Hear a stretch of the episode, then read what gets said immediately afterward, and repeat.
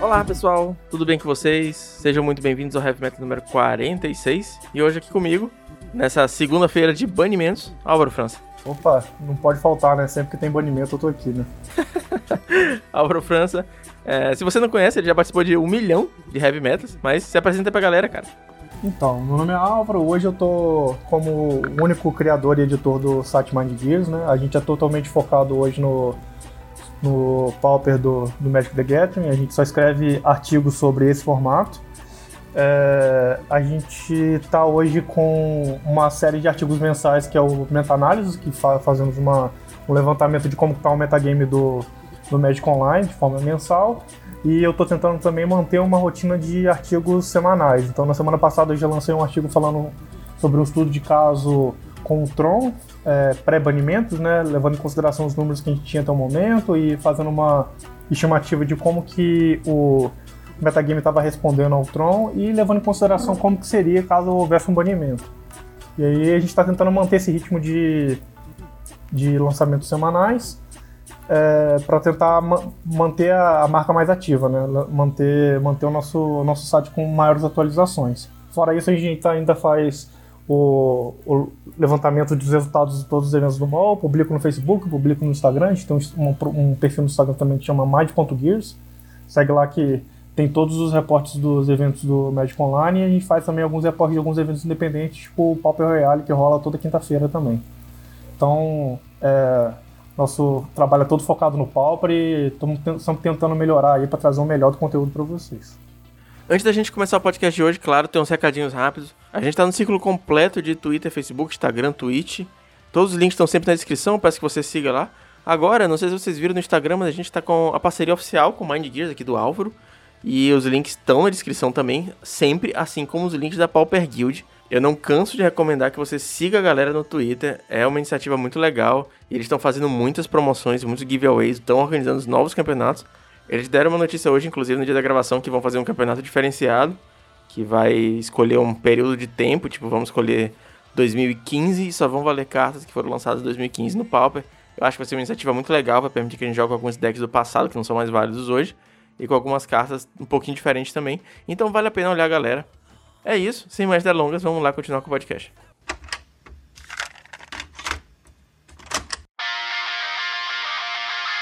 Cara, assim como a última vez que teve banimentos, a gente não vai falar do meta, porque não importa. O meta de ontem, domingo, para hoje, segunda-feira, ele mudou. Então, decks que jogaram com sideboard X, que jogaram com sideboard Y, eles com certeza não vão ser mais os mesmos a partir de, de amanhã. As ligas já, já começaram a mudar, o challenge do final de semana com certeza vai ser outro. Então, caso você tenha curiosidade, eu vou deixar os links na descrição e você pode acompanhar os resultados do último final de semana. Mas, em visão também, obviamente, de economizar tempo, a gente vai só pular esses resultados. Esses resultados eles são passados agora. É de metagame que não existe mais. Tranquilo? Então, então, se você é jogador de Pauper não mora embaixo de uma pedra, você já deve saber que hoje, segunda-feira, dia 13 do 7, também conhecido como Dia Mundial do Rock, é, rolou banimentos em vários formatos, inclusive no Pauper.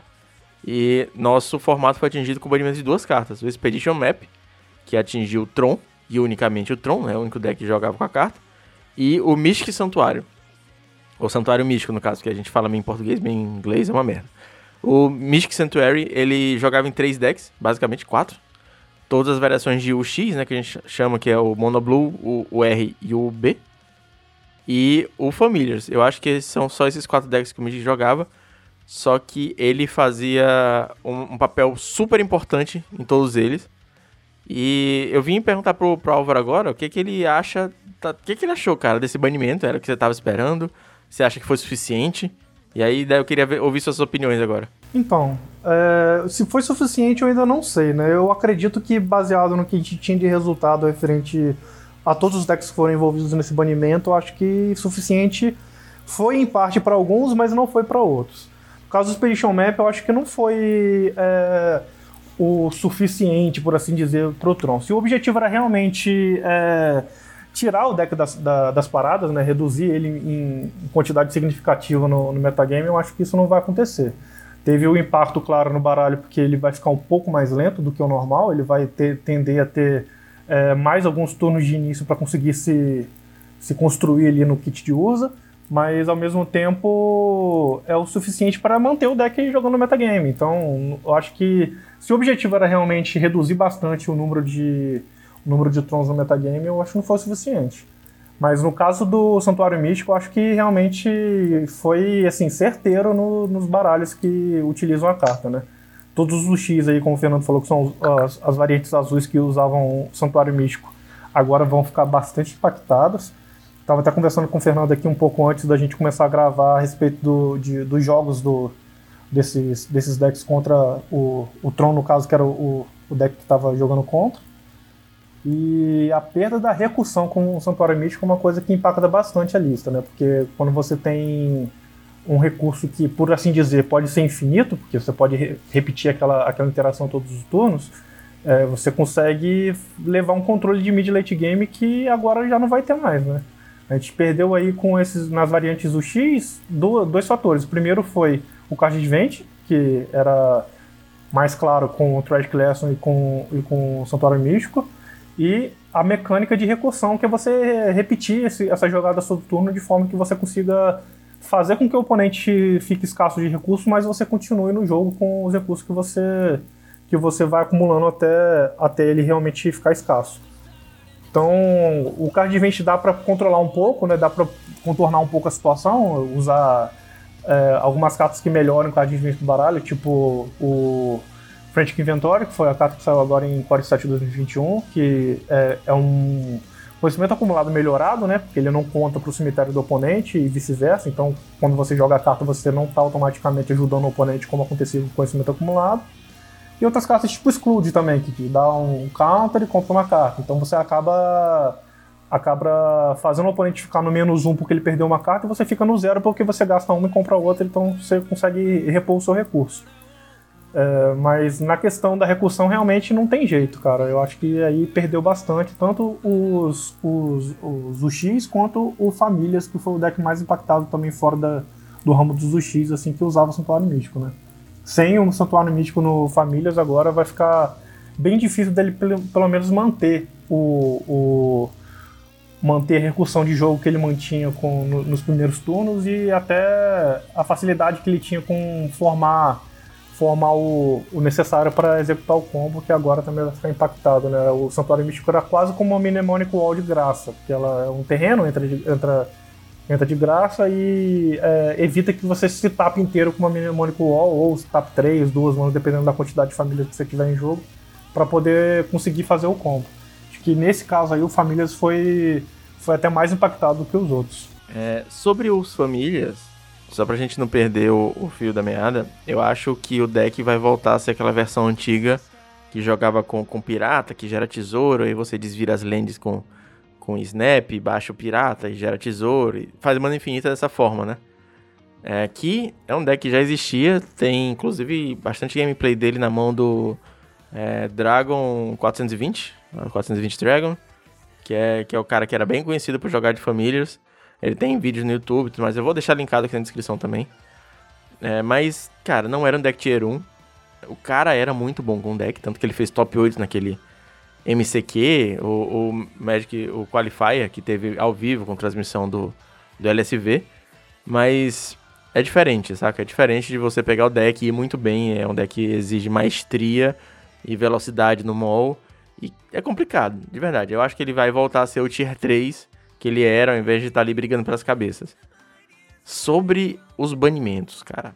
Eu tinha uma visão, até essa tarde, de que o mapa ele ia alejar permanentemente o Tron. E eu estava errado. Basicamente é isso. É, sim. Quando a, gente, a galera tava falando de banir mapa, teve uma polêmica não muito tempo atrás. Produtor de conteúdo chegou aí, tem que banir Tron e tal, banir mapa. É, eu pesquisei todas as casas que buscavam terreno e eu não achei. Não achei nenhuma que fosse relevante o suficiente para entrar no lugar do mapa. E eu não tinha olhado na melhor cantrip do Pauper, o Preordain. Então hoje à tarde o Entropy já fez uma live jogando com a nova versão dele do Tron. A, a versão tá jogando bem mais puxada pro azul, tá jogando com quatro pré-ordenar, duas contra spell de main deck e tudo mais. E um crop rotation só, foi um dos substitutos que a galera pensou e a carta spikeou forte no mall também. Quem comprou, ótimo, quem não vai ter que pagar quase 5 ticks agora. E, cara, a versão tá surpreendentemente boa. Ele fez um passeio na live, ele perdeu na final pra Walls, ele fez 4-1. E foi um jogo assim, tipo, muito, muito parelho. Então, complicado achar que um banimento assim do mapa vai matar o deck. É, o que meu problema com o banimento do mapa é que você não tira o real problema. Todo mundo falava que o real problema do Tron era o Loki. E você não fez nada contra o Loki. Você tentou deixar o Loki mais lento. Mas, cara, é um deck que tem acesso a várias cores. Você acabou de dar Bonders Ornament Driving Lands para ele. Então você tá conseguindo fazer todas essas cores. E você botou preordem. E agora é uma carta que no começo do jogo te ajuda a achar o que você precisa, seja Lands, seja Tron Lands, seja fonte colorida. E no late game é uma carta absurda que tira aquela land do topo bosta e você volta para baixo e pega a carta que você quer. Tem uma, uma, manipulação de topo incrível que o deck não tinha antes. E Mnemonic Wall com Preordain é uma combinação absurda. É, de você jogar Mnemonic Wall e dar um Preordain pra já catar coisas. Então, é, a galera tá falando uma coisa que eu tô inclinado a concordar, que o deck, entre aspas, ficou mais forte. Porque o principal adversário do Tron no meta de semana passada eram os decks UX. Os decks UX estavam muito bons, o Scred principalmente. Só que você enfraqueceu muito os decks UX, de verdade. Você tirou totalmente a recursão dele. É um deck que eu joguei essa partida agora de tarde e eu me senti jogando 2018. Chega um momento que, que, o, que o, o R, foi a casa da partida que eu joguei, não consegue mais competir. Você tá dando flick, tá voltando com o cemitério, ele não tem mais counter, ele não tem mais um, um Deprive, ele não tem mais um, um Mystic Sanctuary com a, a Tragic Lesson pra ficar comprando cartas infinitas todo turno, então ele não consegue mais competir. Na real, o que eu senti foi isso. É, pelo menos a versão contra a qual joguei não consegue mais competir. Talvez se voltar a versão de Delver e tal, uma parada um pouco mais agressiva, aí é outra história. Mas, cara, tentar fazer um jogo grind de levar o jogo pro late game contra o Tron hoje em dia não dá. Real. Então, é, eu acho que foi um banimento muito equivocado. Eu acho que mapa não era o problema. Um, um formato com tantas cantrips, com tanta, tantas mágicas fortes. É, era, eu preferia muito mais se você tivesse tirado o Loki com banindo Flicker, banindo Ephemerate, banindo Stonehorn. É, é uma, uma coisa que eu tinha falado bastante. Fui bem vocal sobre isso. Mas, na minha visão, isso só mostra não uma luz no fim do túnel, mas mais banimentos decorrer dessa jornada. É, então, minha preocupação real agora nesse caso de, de banimentos é esse, de esse banimento ter sido só o pico do iceberg, sabe? De hoje eles executam esse banimento no Tron que é, tem uma relevância aí no, na, na, consistência, na velocidade, etc. Mas que de fato não atrapalha o deck como um todo de, de manter o funcionamento dele. E mais no futuro eles verem que isso aí realmente não foi suficiente e banir mais uma peça. E aí bane mais uma peça que não tem resultado consistente, aí bane mais uma peça. A gente vai entrar num ciclo de banimentos contra o arquétipo em si, que vai ser prejudicial para o formato como um todo, porque todos os, os, jogadores que quiserem se manter no arquétipo, toda vez que ele receber um banimento, ele vai ficar com o pé atrás. Aí o arquétipo vai acabar caindo em popularidade não pela, pela falta de capacidade dele executar um jogo bem dinâmico e tal, e ter capacidade de ganhar de certos arquétipos no, no metagame, mas pelo medo dos jogadores em montar um baralho e ele simplesmente ser banido depois de novo. O meu maior medo é sempre é, o amanhã, né? Eu sempre, eu sempre falo, já falei isso nos artigos que eu escrevi a respeito de banimento lá no meu site, já falo isso sempre nas comunidades que a gente faz parte, nos grupos, que o banimento sem pensar no amanhã é sempre é, uma muleta. Você vai criar um, uma forma de você é, mexer no metagame, mas com a necessidade de em breve ter que mexer novamente. Então, banir agora o mapa, eu acho que só deu uma brecha para que futuramente uma outra coisa fosse banida. A comunidade pediu muito que o ban de Ephemerate acontecesse.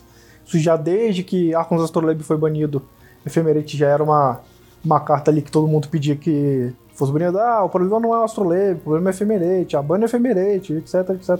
Era uma coisa que era comum ouvir dos do jogadores. Já falaram do banimento de Ghost Flicker também. O Buchuleio também é uma carta que, que possibilita essa mecânica recursiva do Tron com o Mnemonic Wall e todas as outras mágicas do baralho.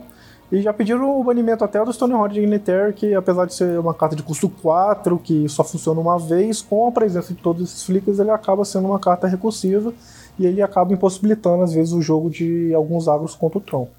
Acho que a gente está na pontinha do iceberg agora. Não, não, acho que não dá ainda para relaxar.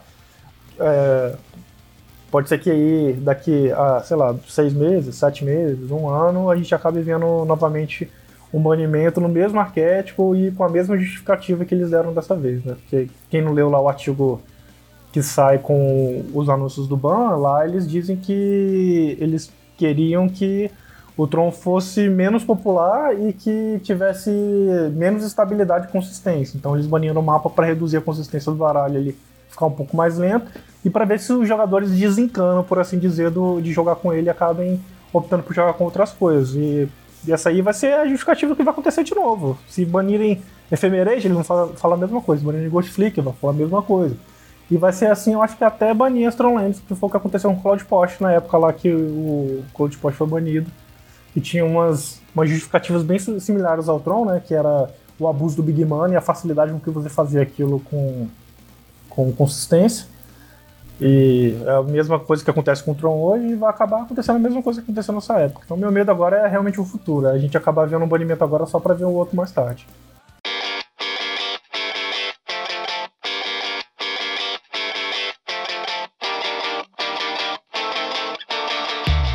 tá no momento da gravação ainda bem atordoado por tudo que aconteceu. A gente tá gravando na segunda-feira e o ban saiu, sei lá, basicamente há umas 10 horas, mais ou menos, por aí.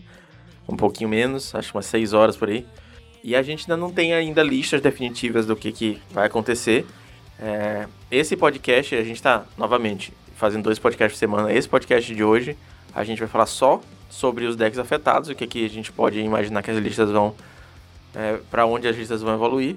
Mas no próximo podcast a gente vai falar sobre o resto do metagame também.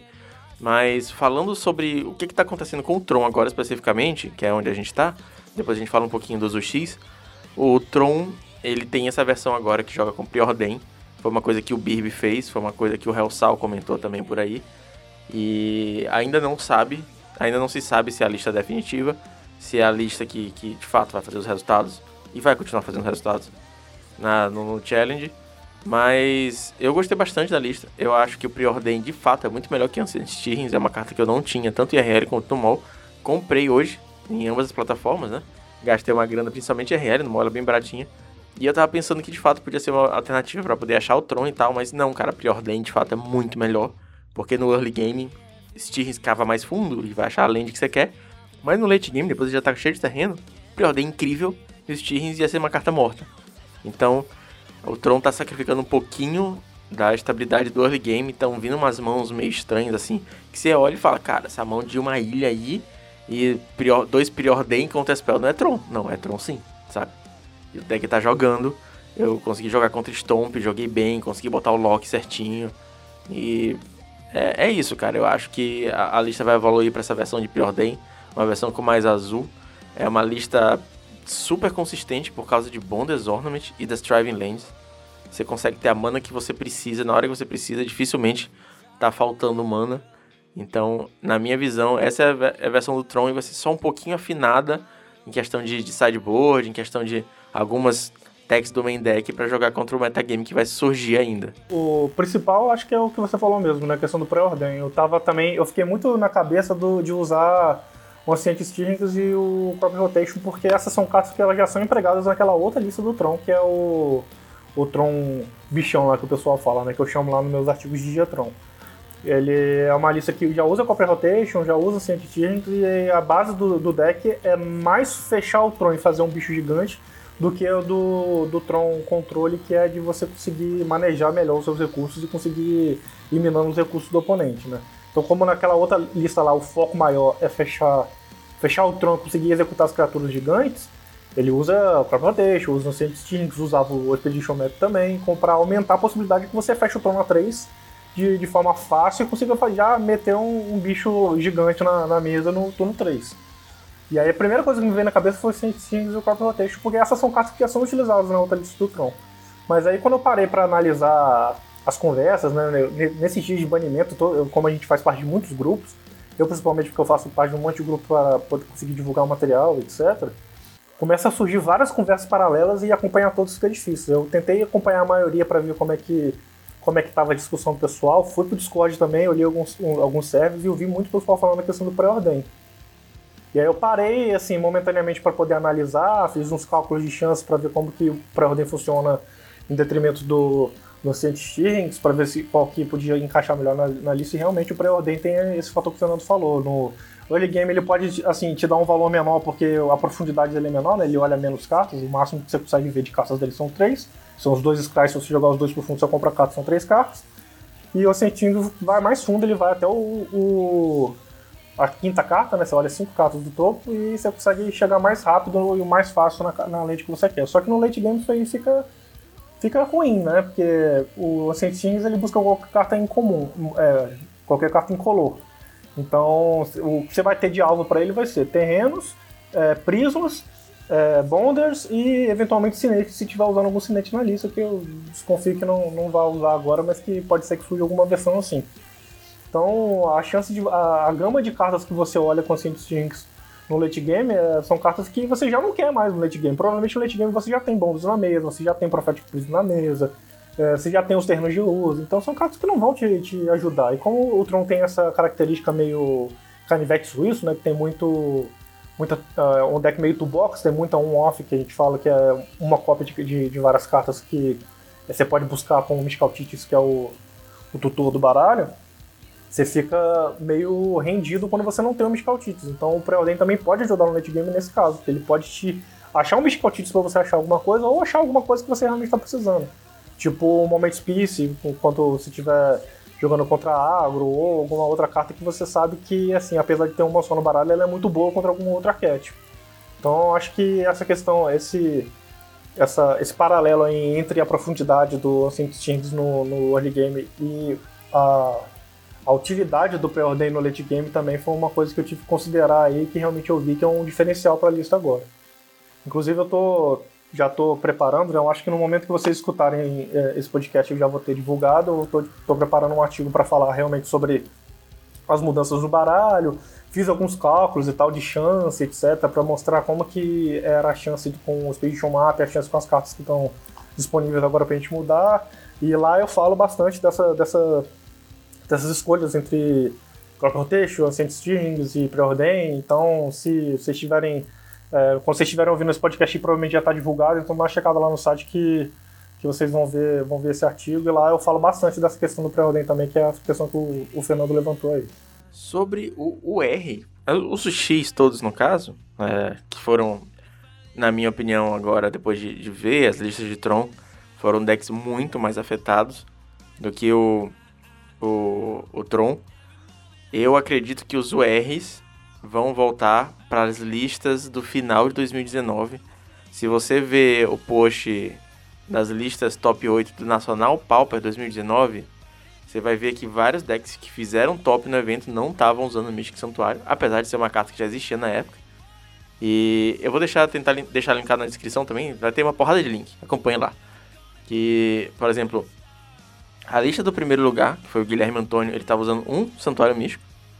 A lista do segundo lugar, que foi outro, foi um R Flicker.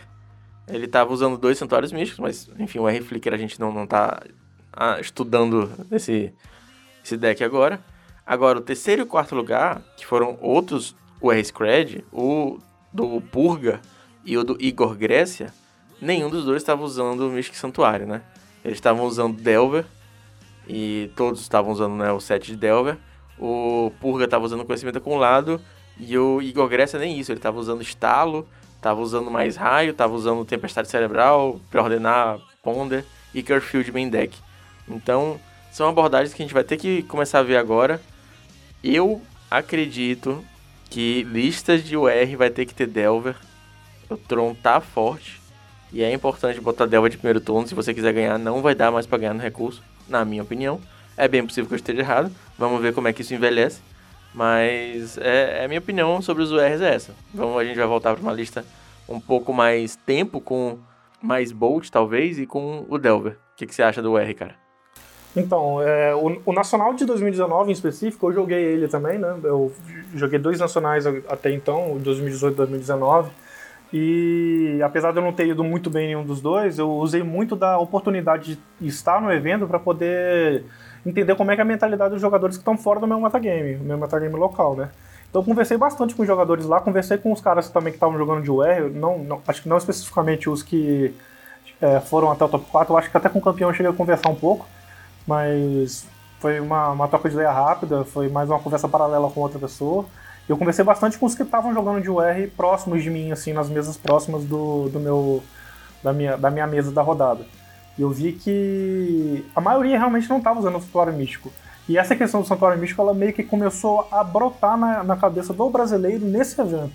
Que eu vi que, assim, depois que o pessoal já estava já tava jogando, o torneio já estava rolando e tal, entre as partidas o pessoal estava conversando, eu via muito o povo falando, pô, cara, você viu aquela interação do Tragic Lesson com o Santuário Místico? Pô, isso aí vai ser uma máquina no R, cara. Não, a gente tem que abordar isso aí, eu já, já coloquei aqui para colocar na minha lista depois do evento vai ser animal, não sei o quê. Pô, tem Deprive também, cara. Pô, Deprive já, já roda algumas listas aí, o Santuário vai ficar então melhor ainda. E eu vi que os jogadores estavam abrindo os olhos para aquela, aquela mecânica naquele momento. E daí pra frente a gente começou a ver mais decks, né? Eu acho que justamente nesse evento eles começaram a abrir mais os olhos, porque tinha acabado de acontecer é, uns eventos no, no mall e tinha aparecido algumas listas já com Santuário Místico. E aí realmente o pessoal começou a abrir um pouco mais os olhos, mas como estava muito recente, o Nacional era naquele dia, não tinha como mudar, né? Eles só optaram por jogar sem para não, não prejudicar as estratégias que eles já tinham treinado para jogar o evento. Mas acabou que era uma, foi uma carta que foi crescendo em popularidade, ela foi entrando em alguns, alguns decks azuis, começou no R-Scred, depois já começou a aparecer no Mono U também. O B voltou, já, o B que estava falecido, já enterrado há algum tempo, ele, o Carlos trabalhou bastante nessa lista com Matana na época eles começaram a mexer e tentar melhorar a lista e tal, é incluir o, Santuário Místico na lista, a lista ficou melhor ainda do que ela estava. E era uma mecânica que claramente mostrava que o azul realmente marcou muito forte no, no Pauper, né? Não que eu ache isso ruim, eu realmente não acho. Acho que eu vejo muito jogador reclamando, ah, porque o azul é muito presente no Pauper. O formato Pauper tem muito da cor azul, ah, mas é muito desbalanceado as cores. Mas eu acho que não, não, não tem que ter balanço entre as cores, sabe? Eu acho que tem que ter um balanço no metagame. Se tiver, tipo, X arquétipos, tiver todos balanceados, o metagame tiver diverso, para mim, independente da cor que tiver lá, eu tô aceitando. O importante é que o metagame esteja, esteja equilibrado, não as cores em si. O azul, de fato, é uma cor que é muito forte no papo, principalmente porque ele tem acesso a é, Counter Spell e outras anulações que são de custo baixo também no formato que também são boas, tipo, proibir, é, tem o Exclude, que compra carta, né? Eu tava. Um tempo atrás eu tava jogando Modern, eu tava tentando achar uma carta que fosse parecida com Exclude para poder botar na minha, na, minha, na minha lista e tal. E a, a, carta mais próxima que eu achei do Exclude no, no Modern foi Comando Críptico, que ele te dá a chance de anular e comprar carta. Aí você faz o, o mesmo efeito por um a mais de mana e tem outros efeitos óbvios lá são mais, mais fortes pro formato. Mas não tinha uma carta com o, o power level específico do Exclude pro, pro Modern. Então é uma carta que também é muito é muito boa de, de anulação no, no formato e tem acesso a todas as cantrips que são as melhores do, do jogo, né? Que é Preordem, Ponder, Brainstorm todas essas outras cartas que ajudam você a chegar onde você quer com o seu baralho quando você está jogando com azul. Enfim, é, aí esses são baralhos mid-range, tempo que eles normalmente eles precisam de mais terrenos em jogo e agora eles podem, eles conseguem com Agora não, desde sempre. Com as cantrips eles conseguem jogar com menos quantidade de terrenos. Se for olhar tipo, a lista de board, ele tem 21, 22 terrenos. Que é um baralho também que é mid-range, não usa muito do tempo, porque ele não tem nem aceleração nem desaceleração com, com a lista do oponente. Mas ainda é um baralho que é mid-range também, ele usa mais terrenos. Os, os azuis eles conseguem usar menos justamente porque tem acesso a vários cantrips. Enfim, o azul é uma, uma cor muito forte no, no, no Pauper, isso é indiscutível. Mas a, a, a forma como o, o Mystic Sanctuary tra trabalhava com as outras cartas é uma coisa que realmente vai deixar falta no, no, no, nos arquétipos. Eu acho que a maior parte do, do, dos jogos que os arquétipos azuis iam bem contra o Tron, eles tinham acesso ao Mystic Sanctuary e alguma recursão. Porque com isso você consegue brigar com, com os recursos do Tron, porque o Tron ele tem um recurso semi-infinito ali, né, que é recursivo, você consegue fazer mnemônico voltar mágico, fazer de novo, voltar mágico, fazer de novo e tal. E tem como você reciclar os seus recursos. E aí, para você lutar contra essa recursão do Tron, para você acabar não perdendo em recursos, o que você fazia, você tinha recursão com o Míssil Santuário e com o Project Lesson. Acho que isso aí vai deixar um grande gap nessas listas azuis agora. Eu acho que realmente vai ficar, como o Fernando falou, vai depender muito mais de ter um Delver na lista, de é, ter algum drop 1. Eu acho que o mais importante que, que o Delver também vai ser o Ninja. Acho que o Ninja vai ser, vai ser um balizador de, de jogos aí com algumas listas. Eu acho que é até possível que as listas do B agora é, comecem a jogar mais pro lado daquele UB Fadas, que eram mais listas que o Ramura e tal jogou, jogou uns meses atrás aí, justamente para ter acesso ao Ninja.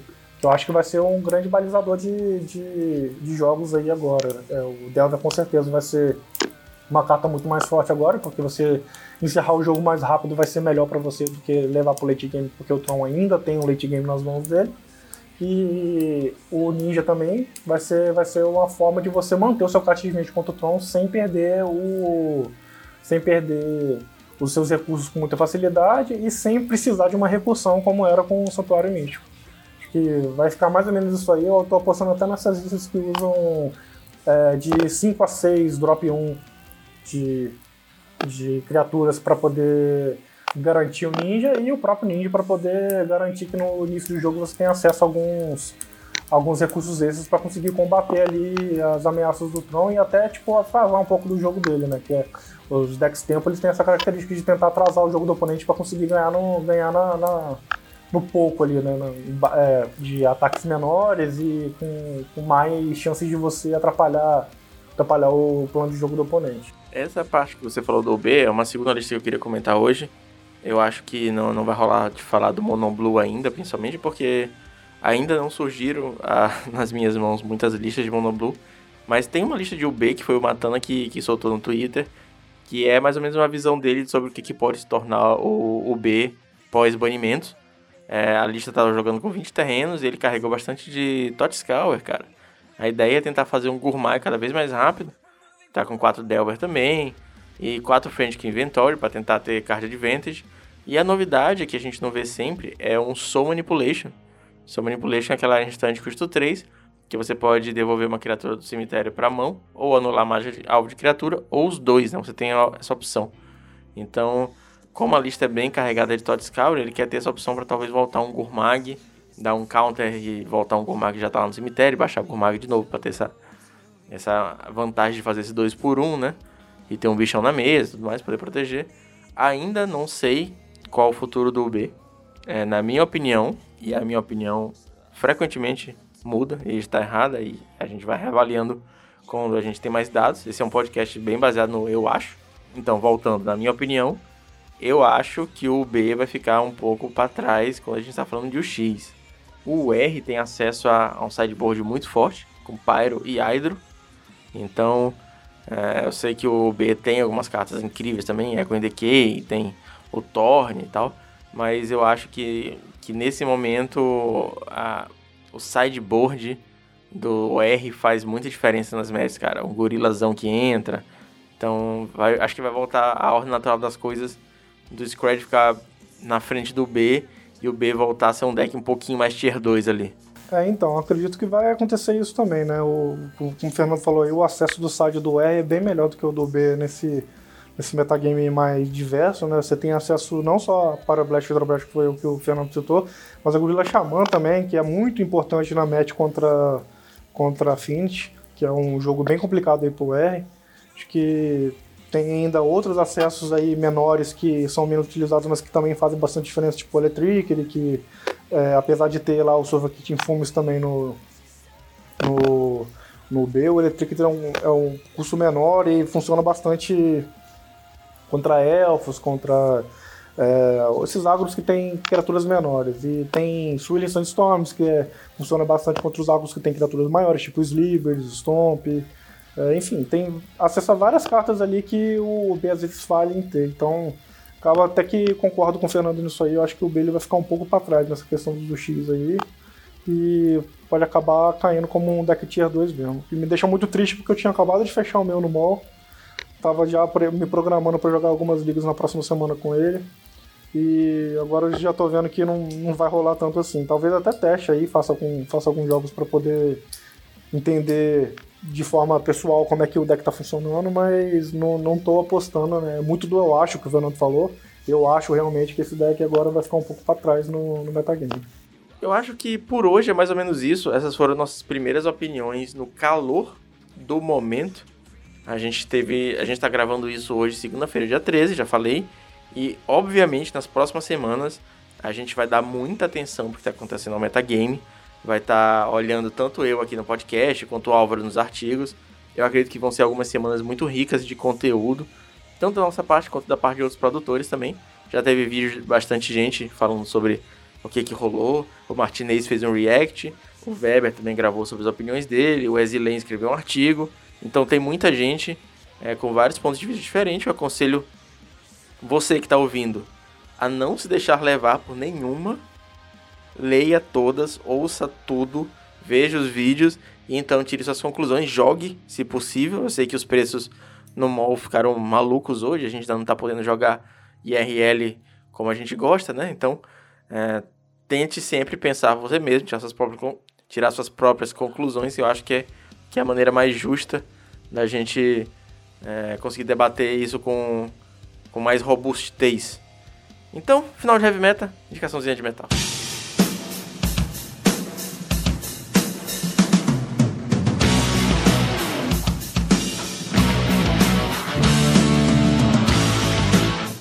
Eu vou. Hoje eu vou recomendar mais uma vez Iron Maiden, porque eu estou muito focado no Iron Maiden ultimamente.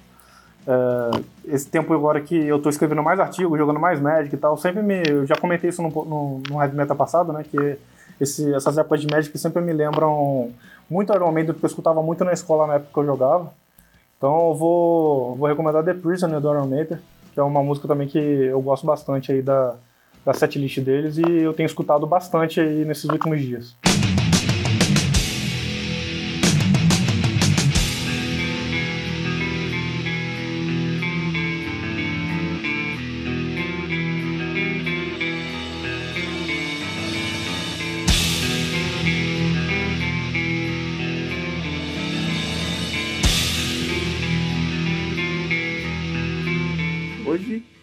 Também vou fazer uma indicação. Tempo que eu não indico nada aqui, mas eu acho que é uma música que tem um pouquinho a ver com a nossa situação que a gente está passando hoje. O nome da música é Harvester of Sorrow, do Metallica, o colhedor de tristezas.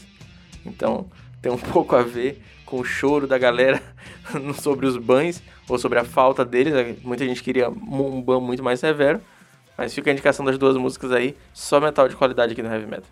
Senhor Álvaro, muito obrigado pela sua participação hoje. É sempre incrível ter você por aqui. É isso aí, gente. É sempre uma honra fazer parte aqui do, do Heavy Metal com o Fernando. E agora com a nossa parceria oficializada aí, a gente pode é, fazer ainda mais episódios juntos. E isso vai ser sempre, vai ser sempre uma honra para mim, porque, como eu sempre falo nos grupos que a gente faz parte, Heavy Metal é o melhor conteúdo pauta em podcast que a gente tem no Brasil. E sempre que a gente tiver essa qualidade, vai ser sempre melhor. Muito obrigado para você que acompanhou aqui até o final. Não esqueça de dar uma olhada novamente nas mídias sociais, as minhas e as do Álvaro e a da Pauper Guild e os links que a gente comentou, tá tudo na descrição. E eu vejo vocês mais pra frente na semana. Valeu, falou.